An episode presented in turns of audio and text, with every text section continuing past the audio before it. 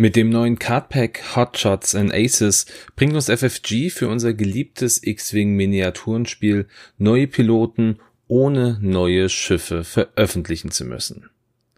Hi, mein Name ist Dennis von den Raccoon Specialists und ich freue mich, dass ihr bei dieser neuen Folge von X-Wing Who is Who dabei seid.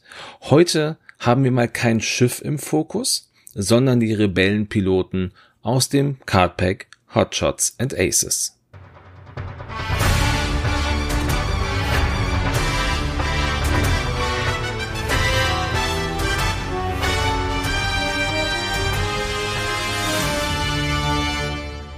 In den kommenden Folgen werde ich immer wieder versuchen, die neuen Piloten, die durch das Cardpack erschienen sind, genauer zu beleuchten. Und wir beginnen, wie schon gesagt, mit den Rebellen und mit der neuen B-Wing-Pilotin Gina Moonsong, von der ich in der Folge rund um den B-Wing schon mal erzählt habe. Aber naja, sie gehört zum Päckchen, deshalb fangen wir an.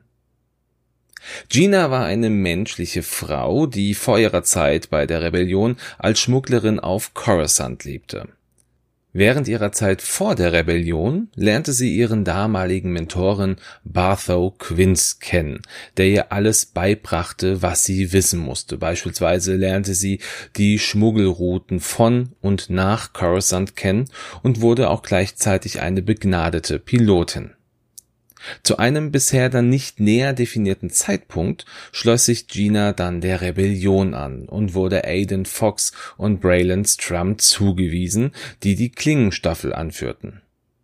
Recht schnell fing Gina mit Braylon eine Beziehung an, von der aber keiner wissen durfte und sie sie deshalb geheim halten mussten, was beiden nicht immer wirklich leicht fiel. Gina war auch schon immer sehr eigensinnig und war auch bereit, einen direkten Befehl ihres Vorgesetzten zu missachten, wenn sie der Meinung war, dass sie recht hatte.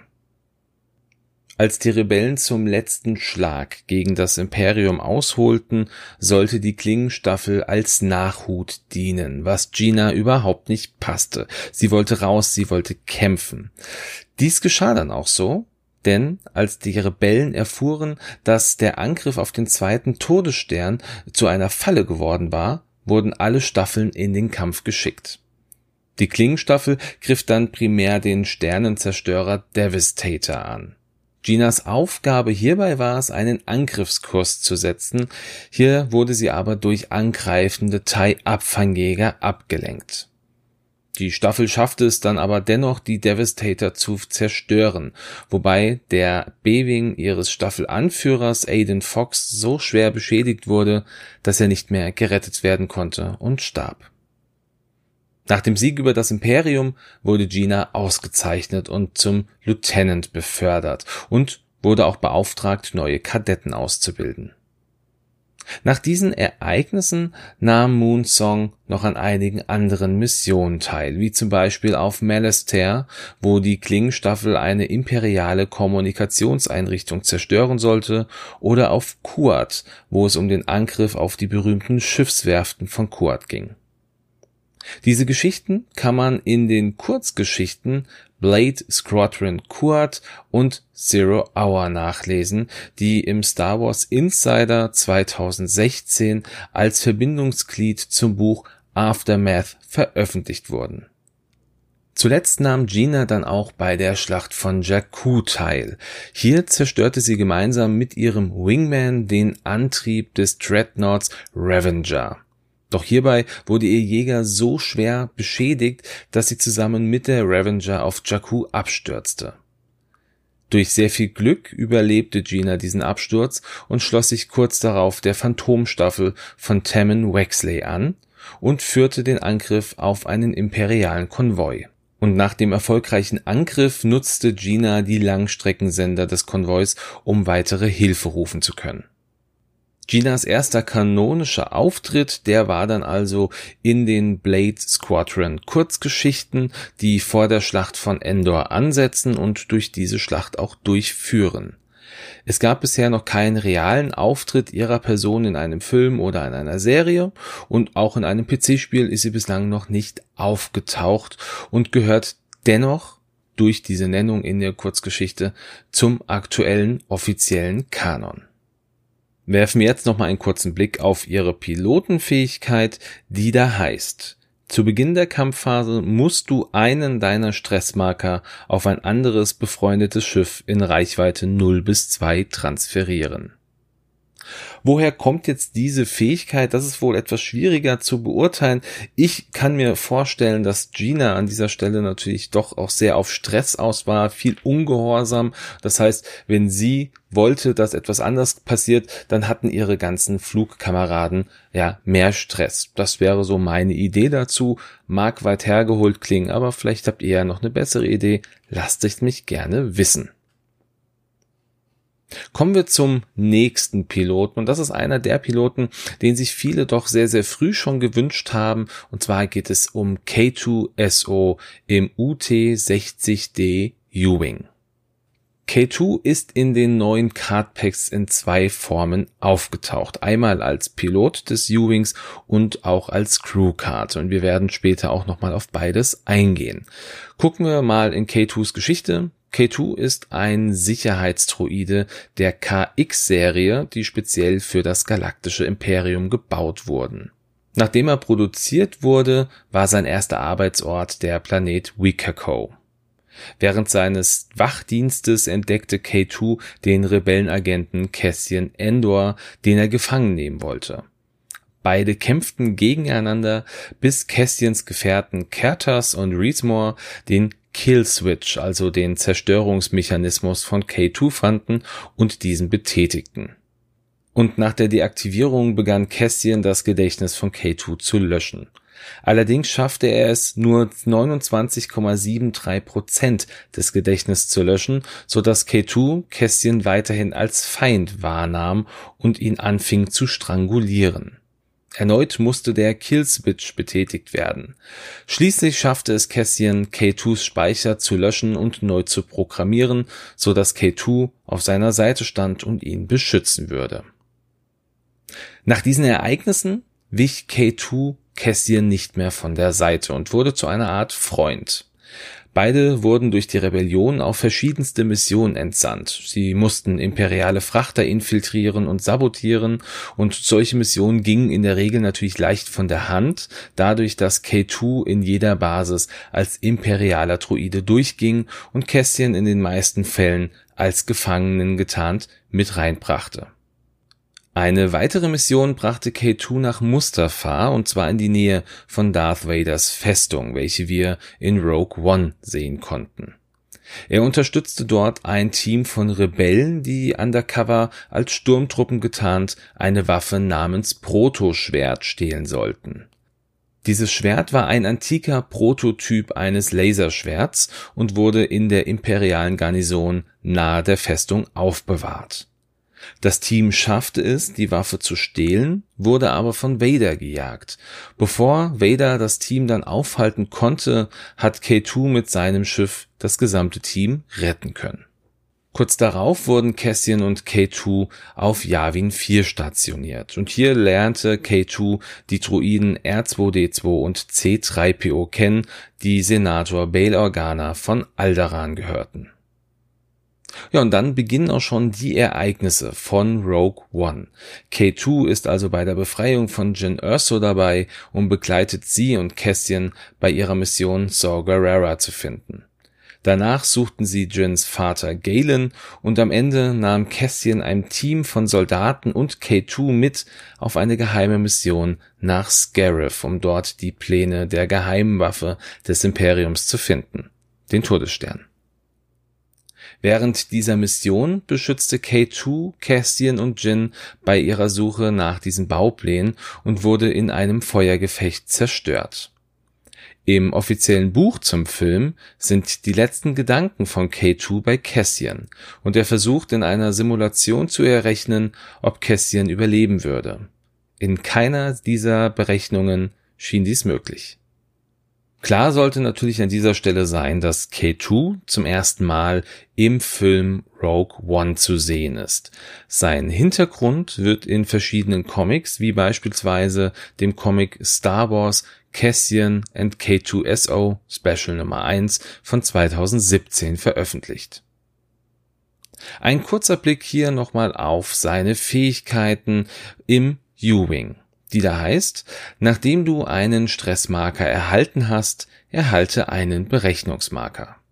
Hier habe ich eine relativ klare Szene im Kopf, und zwar ist es die letzte Szene von K2 in dem Film Rogue One. Hier wird er von verschiedenen Sturmtruppen beschossen und selbst in dieser stressigen Situation kann K2 problemlos noch weiterhin Berechnungen durchführen, um Jin und Cassian zu unterstützen. Schauen wir auch auf die Fähigkeit als Crew und die ist ja etwas anders aufgebaut. Die heißt, während der Systemphase darfst du ein befreundetes Schiff in Reichweite 0 bis 3 wählen.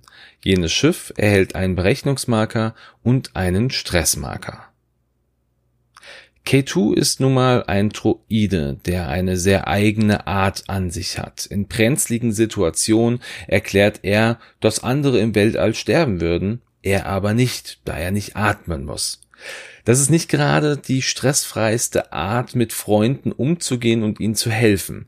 Aber gleichzeitig berechnet er die genauen Wege und kann somit seinen Partnern und seinen Freunden auch in ausweglosen Situationen helfen. Heißt also, er berechnet die Wege, stresst dabei aber seine Freunde. So viel dann zu K2SO. Schauen wir nochmal weiter in das Päckchen rein und wir kommen zur ja, nächsten Pilotin. Und das ist die Prinzessin unserer Herzen. Es ist Leia Organa im YT 1300. Ja, und auch wenn die Geschichte von Leia Organa den meisten ja doch eigentlich bekannt sein sollte, möchte ich hier einfach nochmal kurz einen Abriss dazu geben, was vielleicht interessant sein könnte. Leia Organa ist die Tochter von Anakin Skywalker und Padma Amidala, die nach den Ereignissen von Episode 3 zusammen mit ihrem Zwillingsbruder Luke auf dem Asteroiden Polis Massa geboren wurde. Padme starb kurz nach der Geburt und die Kinder wurden getrennt. Leia wuchs auf Alderaan als Prinzessin in der Familie Organa auf und wurde schon in frühester Kindheit in den Traditionen der alderanischen Kultur, der Galaktischen Republik und der royalen Manieren geschult. Schon im jungen Alter wollte Leia lieber Taten statt Worte sprechen lassen. Also wurde sie neben den diplomatischen Künsten auch in der Kunst der Selbstverteidigung eingeführt und unterrichtet. Hierzu gehörten natürlich auch Waffenkunde und Zweikampf. Ihr Ziehvater Bail Organa war schon immer ihr größtes Vorbild und von ihm hat sie auch lernen können, was es heißt, Recht und Unrecht zu unterscheiden. Leia lernte in ihrer Jugend, welches Ausmaß an Ungerechtigkeit die Herrschaft des Imperiums mit sich brachte. Zwar blieb ihre Welt nahezu verschont, doch die Planetensysteme in den äußeren Rändern der Galaxie wurden ohne Rücksicht auf Verluste beraubt. Da Leia von diesem Fakt erschüttert war und etwas dagegen tun wollte, wurde sie von Bail Organa über die zu dem Zeitpunkt noch wachsende Untergrundbewegung informiert, die er mit Mon Mothma und anderen einflussreichen Personen gegründet hatte. Als Teil dieser Bewegung war ihre erste Aufgabe, Hera Syndulla und ihrer Rebellenzelle Raumschiffe zur Verfügung zu stellen. Hierfür musste sie aber absolut undercover bleiben, damit keiner merkte, dass sie zu dieser aufkeimenden Rebellion gehörte. Irgendwann nahm sie dann auch den Platz ihres Vaters im imperialen Senat ein und wurde somit zur jüngsten jemals gewählten Senatorin. Und schon früh traf sie auch auf den Imperator Palpatine, dessen Aura des Bösen Leia direkt bemerkte, und auch auf Darth Vader, von dem sie aber zu dem Zeitpunkt natürlich noch nicht wusste, dass er ihr Vater ist. Als Teil des imperialen Senats wollte Leia etwas bewirken, was sie aber nicht schaffte, da der Senat nur noch eine dekorative Institution war und keinerlei Macht mehr besaß. Später war sie während der Schlacht von Scarif an Bord der Tentive 4, die an der Profundity angedockt war. Sie konnte mitsamt der Pläne für die geheime Waffe des Imperiums fliehen, nur um kurz darauf von Darth Vader aufgespürt und gefangen genommen zu werden. Danach beginnen die Ereignisse von Episode 4. Danach wurde Leia vom Imperium als Verräterin gejagt und es stellte ein Kopfgeld von 10 Millionen Credits auf sie aus. Ihrer Position als Prinzessin überdrüssig wollte sie als Anführerin agieren, was sie auch sehr gut konnte. Als sie von ihrer Jugendfreundin Evan Verline, die wir als Y-Wing-Pilotin kennengelernt haben, erzählt bekam, dass es einige überlebende Alderaner in der Galaxis gab, war sie nicht aufzuhalten und wollte diese finden und zusammenbringen. Und neben dieser privaten Aufgabe war Leia natürlich auch noch auf unglaublich vielen anderen Missionen unterwegs und musste beispielsweise Luke und ein paar Partisanen auf Jeddah bzw. dessen Überresten retten. Später war Leia dann auch auf Hoth. Dort überwachte sie die verschiedenen Operationen der Rebellen aus der Echo-Basis raus. Und hier beginnen dann auch die Handlungen von Episode 5. Und in diesem Film kommt dann der Moment, in dem Leia zumindest am Steuer des Millennium Falcon sitzt. Viele haben sich ja im Vorfeld darüber beschwert, dass Leia ja nie diesen Falken geflogen hätte. Aber leg doch mal Episode 5 ein und spult zu der Flucht von Bespin. Hier sitzt sie auf Hans Platz am Steuer des Falken und wird durch die Macht von Luke angesprochen, was dann eventuell auch noch ihren Machtpunkt erklärt.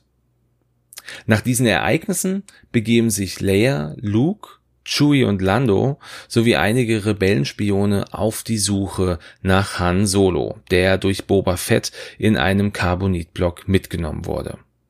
Sie folgt der Spur von Boba über Ort Mantell bis hin zum Gangsterboss Jabba the Hutt, der auf Tatooine lebte. Dann beginnen auch schon die Ereignisse von Episode 6, in der Leia als Borsch verkleidet Han aus Jabbas Krallen befreien will und Jabba später dann auch tötet. Sie erfährt, dass sie die Zwillingsschwester von Luke ist und dass Darth Vader ihr Vater sei. Danach beginnt dann die Zeit der Gründung der Republik, bei der Leia extrem viel mitgewirkt hat. Auf diesen Part gehe ich dann aber erst mit der Widerstands-Leia Crew-Karte ein. Um es aber vollständig zu machen, Leia wurde natürlich in Episode 3 als Baby das erste Mal im Kanon gesehen, als Prinzessin dann aber erst später in Episode 4. Ein kurzer Blick auch auf ihre Fähigkeit, die da heißt, nachdem ein befreundetes Schiff ein rotes Manöver vollständig ausgeführt hat, Falls es in Reichweite 0 bis 3 ist, darfst du eine Macht ausgeben. Falls du das tust, erhält jenes Schiff einen Fokusmarker oder stellt eine Macht wieder her. Das ist jetzt wiederum etwas schwerer abzuleiten. Leia merkt, dass es Luke schlecht geht.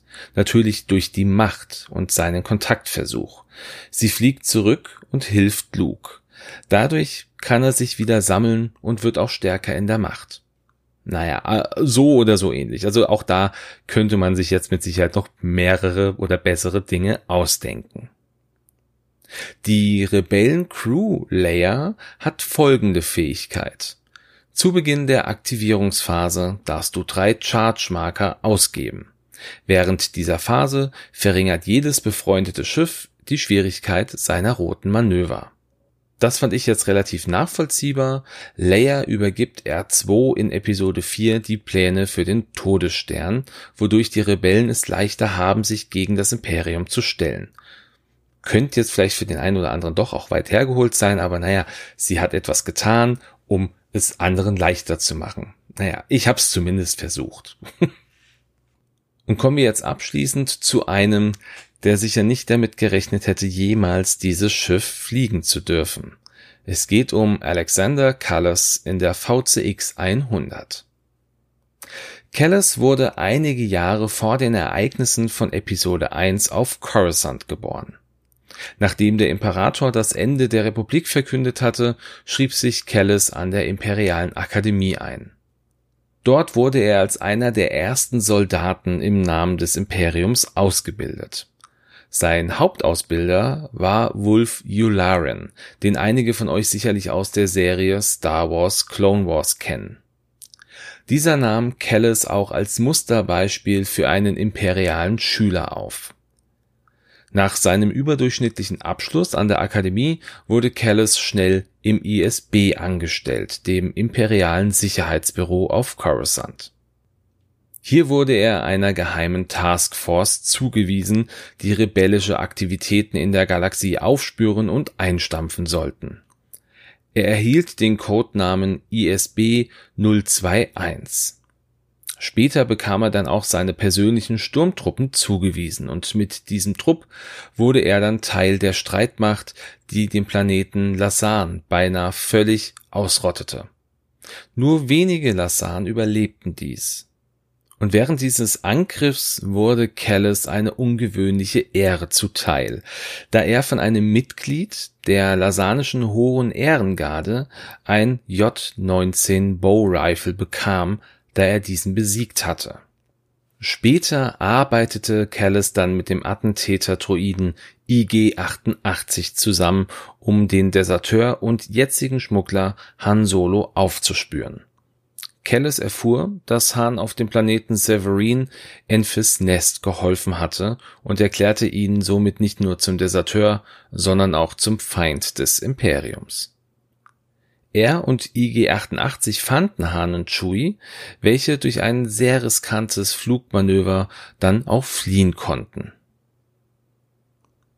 Diese Geschichte kann man im Übrigen im Comic Flight of the Falcon Part 1 Spy Games von 2018 nachlesen. Danach, also circa fünf Jahre vor der Schlacht von Yavin, beginnen die Ereignisse der Animationsserie Star Wars Rebels. Und in dieser Serie lernen wir Kellis auch das erste Mal als imperialen ESB-Agenten kennen, der Jagd auf die Rebellen von Lothal macht und im Verlauf der Geschichte auch immer wieder Rückschläge einstecken muss. Als er mit dem Lasan Sepp Aurelius gestrandet war, musste er sich auf diesen verlassen, damit beide überleben konnten. Dieses Ereignis zeigte Callis aber, dass die Rebellen scheinbar doch einen guten Kern hatten, und er begann als Fulcrum für die Rebellen zu spionieren. Nachdem Großadmiral Thrawn diesen Verrat aber aufgedeckt hatte, musste Callis fliehen und wurde Teil der Rebellion und gleichzeitig ein imperialer Verräter. Er beteiligte sich nun auch an Rebellenoperationen und half durch sein enormes Wissen über imperiale Vorgehensweisen sowie geheime Stationen der Rebellion einen gewaltigen Schritt weiter. Gegen Ende der vierten und letzten Staffel sitzt Callis mehr aus Zufall auf dem Pilotensitz der Ghost, weshalb er auch hier als Pilot der VCX 100 gelistet wird. Im Laufe dieser ganzen Geschichte als auch im Nachgang freundet sich Kellis sehr enorm mit Sepp Aurelius an, welcher ihm am Ende auch nach Lyra Zahn bringt, der neuen Heimatwelt der Lasan. Und die Lasan erwiesen Kellis erneut eine Ehre, denn sie vergaben ihm seine Taten und hießen ihn auf ihrer neuen Welt herzlich willkommen. Ein kleiner Side-Fact, der Vorname von Callis, Alexander, wurde erst 2017 in einem Podcast der Star Wars Fanseite Wookie Gunners durch den Erfinder Dave Filoni bekannt gegeben. Vorher hieß er einfach nur Callis. Und natürlich sehen wir Callis das erste Mal in Star Wars Rebels. Doch chronologisch wird er durch das schon erwähnte Comic Flight of the Falcon Part 1 Spy Games in den Star Wars Kanon früher eingeführt. Kommen wir auch hier jetzt zu seiner Pilotenfähigkeit, die da heißt, solange du verteidigst, falls der Angreifer irgendwelche Angriffswürfel modifiziert hat, darfst du einen zusätzlichen Verteidigungswürfel werfen. Ist jetzt etwas schwierig auch an dieser Stelle, aber ich würde es einfach darauf beziehen, dass Kellis schon immer ein brillanter Stratege war und sich sehr, sehr gut aus den verschiedensten Situationen rauswinden konnte. Jetzt gibt es ja Kellis auch noch auf der imperialen Seite als Agent Kellis im Crew-Bereich. Auch hier schauen wir einfach der Vollständigkeit halber nochmal rein. Da heißt seine Fähigkeit Aufbau. Ordne einem feindlichen Schiff den Zustand gejagt zu. Solange du einen Angriff gegen ein Schiff mit dem Zustand gejagt durchführst, darfst du einen deiner Fokusergebnisse in ein Hit-Ergebnis ändern. Gut, Kellis war in seiner Zeit als imperialer Agent immer voll fokussiert und hat jede Chance genutzt, seinen Gegnern, ja, die er gejagt hatte, einen Schaden zuzufügen. Ich denke, das lässt sich da wahrscheinlich noch am einfachsten so erklären. So, das war's dann auch schon mit diesem Rebellenpart des Cardpacks Hotshots and Aces. Fehlt euch denn auf Rebellenseite noch ein Pilot? Würdet ihr wollen, dass man beispielsweise Hera Syndulla auch in einen A-Wing oder in einen B-Wing Prototyp steckt? Ich könnte es mir vorstellen, Finde es aber ja doch so ein bisschen übertrieben, Hera dann irgendwie in jedem Schiff zu haben oder vielleicht auch in Esra oder je nachdem. Was fehlt euch auf Rebellenseite? Lasst es mich gerne wissen. So, und dann habe ich noch eine Info in eigener Sache. Da ja im April leider die System Open in Hannover nicht stattfinden wird, werde ich in der kommenden Woche ein kleines Gewinnspiel auf Facebook und auch auf Instagram stellen. Da geht es einfach darum, dass ich die Raccoon Promo-Karten, die ich schon mal angekündigt hatte, ja verlosen möchte. Ja, sowie zwei exklusive Schlüsselanhänger mit passendem Raccoon-Motiv. Also seid gespannt Folgt uns gerne auf beiden Medien, damit ihr das nicht verpasst. Links, die gibt es dann natürlich in den Show Notes. Dann hoffe ich natürlich, dass ihr weiterhin gesund bleibt und wenn es geht, natürlich zu Hause bleibt.